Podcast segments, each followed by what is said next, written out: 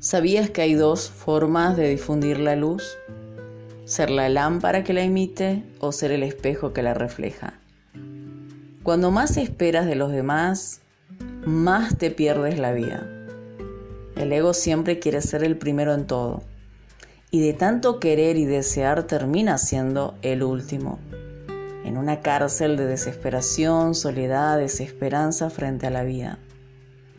La peor esclavitud se encuentra en darle rienda suelta al ego, que no conoce límites, no, no sabe saciarse, pide, pide, pide, hasta enloquecer totalmente.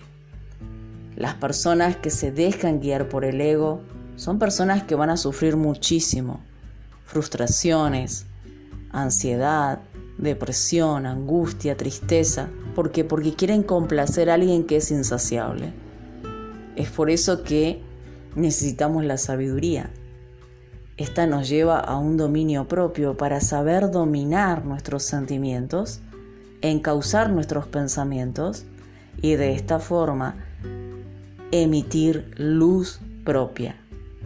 Nuestro mundo nos enseñó a pensar desde una forma de espejo. Todo es espejismo. Vemos por eso las ilusiones y las fantasías. Y por eso también la desesperación crece, porque no podemos generar un empoderamiento propio cuando estamos siendo siempre el reflejo, la sombra de alguien o de algo. Por eso la peor esclavitud se encuentra cuando soy espejo, cuando podría ser luz. La luz trabaja justamente en los pensamientos y domina el ego a través de los pensamientos asertivos que le lleva a conocerse a sí mismo.